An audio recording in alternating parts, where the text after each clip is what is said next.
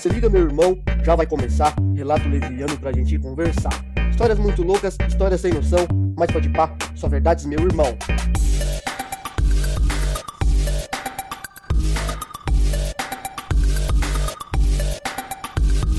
Seu download vem garantir.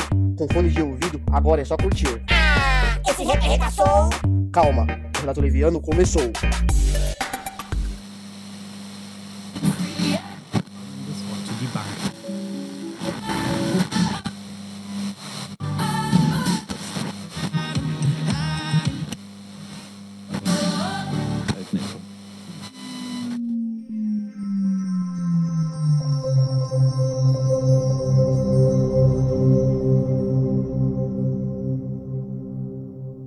Uma vez eu, Lucas, mais um levita deste universo leviano. Nos primórdios da internet, quando começou a ser lançado os primeiros jogos online, eu decidi jogar um jogo chamado Ultima Online. Fiz meu cadastro neste mundo virtual e montei um personagem que era um guerreiro. Dentro deste mundo virtual vivíamos fantasias, onde encontrava outros jogadores em tempo real. Entre eles haviam bruxos, magos e arqueiros, entre outras classes.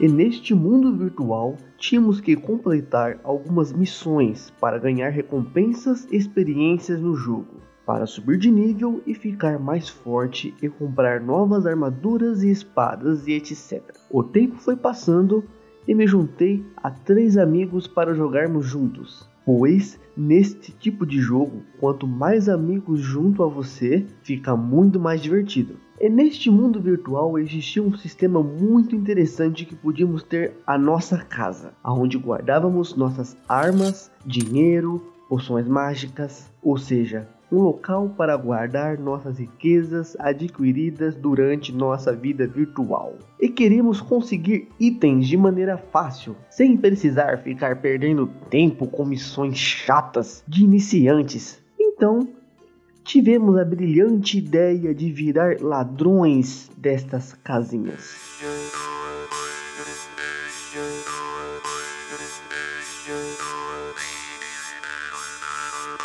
A questão era como entrar dentro das casas e roubar tudo, porque apenas o dono da casa conseguia abrir a porta da casa. E não tinha como arrombar a porta, porque nós estávamos dentro de um mundo virtual, dentro de um jogo.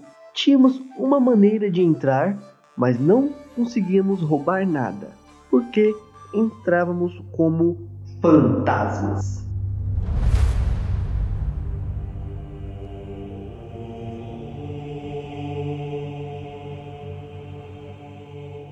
Calma, que já vou explicar. Neste jogo, quando morremos, o nosso corpo físico fica no chão, com todos os nossos itens nele, e passamos a controlar nosso espírito. Temos que ir até uma área de ressurreição para voltar à vida e depois sair correndo para ir buscar os nossos itens, porque eles ficam lá no chão e qualquer um pode pegar. Então, usávamos o modo fantasma para entrar nas casas e castelos para verificar se tinha algo para ser roubado, mas não roubávamos nada. Então, meu amigo, que era um tipo de mago, teve a brilhante ideia de usar o poder de ressurreição. Então fazemos assim: entrávamos na casa como espírito e nosso amigo tentava jogar esse poder de ressurreição para voltarmos à vida já dentro da casa. Roubávamos tudo. Esse sistema não funcionava em toda a casa e castelo, mas foi assim que iniciamos nossa vida gatuna.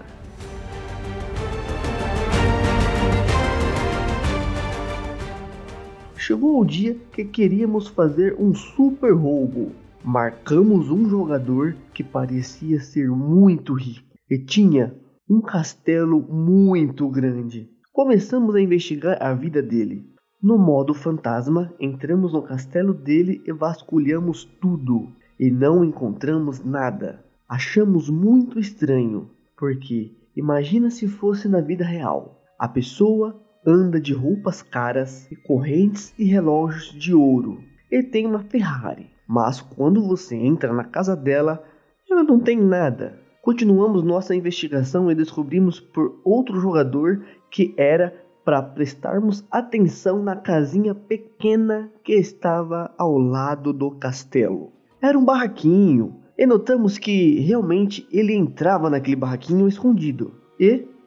Eureka!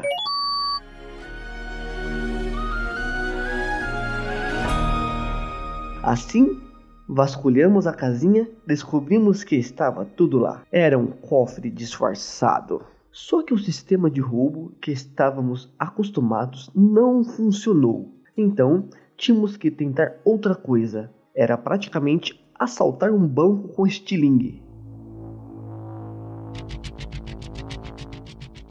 Seguimos o jogador rico, esperamos ele conjurar o portal que levava para sua casa.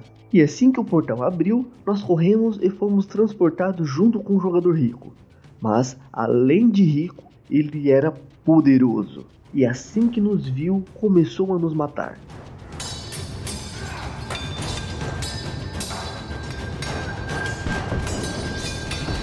Eu morri.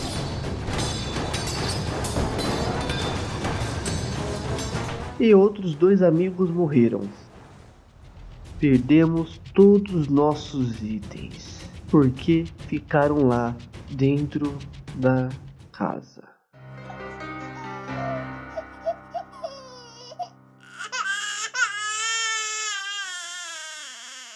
Mas um escapou e foi o nosso herói, pois antes de fugir, ele conjurou um tipo de magia dentro da casa do jogador rico que permite que ele se transporte novamente para aquele mesmo lugar. Ficamos muito felizes com a notícia. Mas achamos melhor deixar a poeira baixar e esperamos aí duas semanas.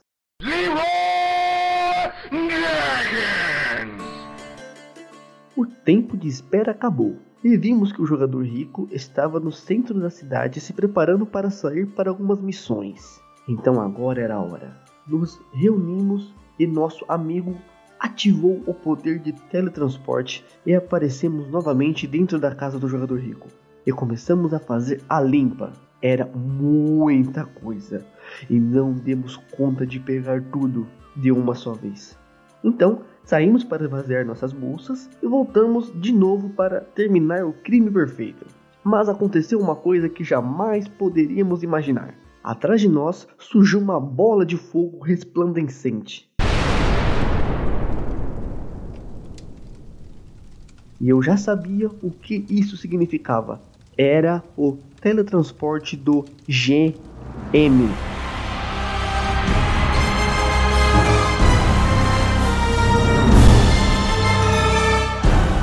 Quem não sabe o que é GM ou GM, é Game Master. É um dos homens que produziram o jogo ou alguém que ajuda a administrar o mesmo. Ele estava ali fazendo papel de polícia, pegando em flagrante o ato do roubo. Não queríamos perder tudo, então corremos cada um para um lado. Run! E como sou sortudo, ele veio atrás de mim e começou a perseguição. Eu era bem mais rápido que ele. Então, ele ficava dando pequenos teletransportes na minha frente e falava: Last stop! Ficamos nessa perseguição mais ou menos 5 minutos. Last stop! Last stop! E de repente, ele me deu um golpe. E eu morri.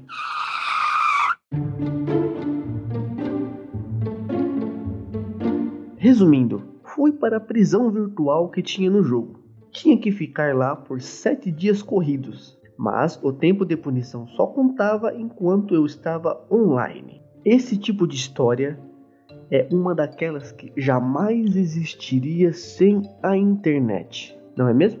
Imagina só, eu morrer e vasculhar a casa da vítima como um espírito e depois voltar novamente e cometer o crime. Tem uma frase de um poeta antigo chamado Francisco Quevedo, que viveu no século 17 e se encaixa perfeitamente neste contexto. E diz: O maior ladrão não é o que rouba por nada ter, mas o que tem da morte para roubar mais.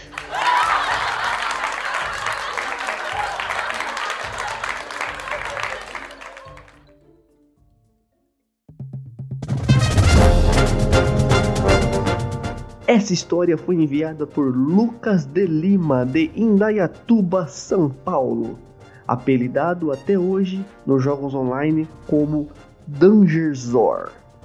Um forte abraço, Lucas. Muito obrigado por enviar essa história. O Lucas já tinha gravado um podcast comigo quando eu tinha um programa chamado WeCast.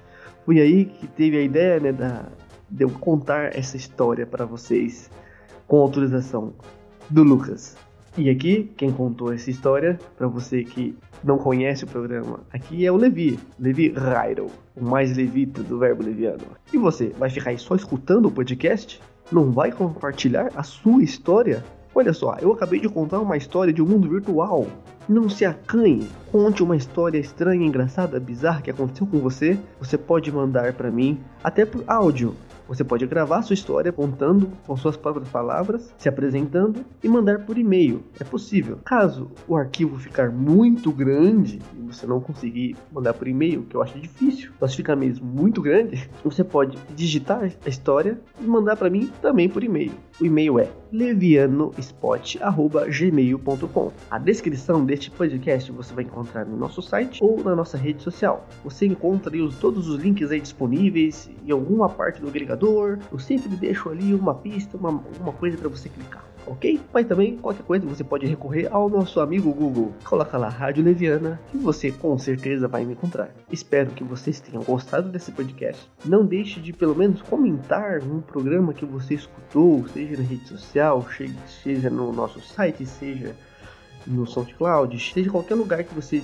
você esteja escutando esse podcast. É muito importante você interagir com o criador de conteúdo, porque você automaticamente nos incentiva a continuar esse trabalho. Muito obrigado até aqui. Se cuide, lave as mãos e até o próximo programa. Tchau!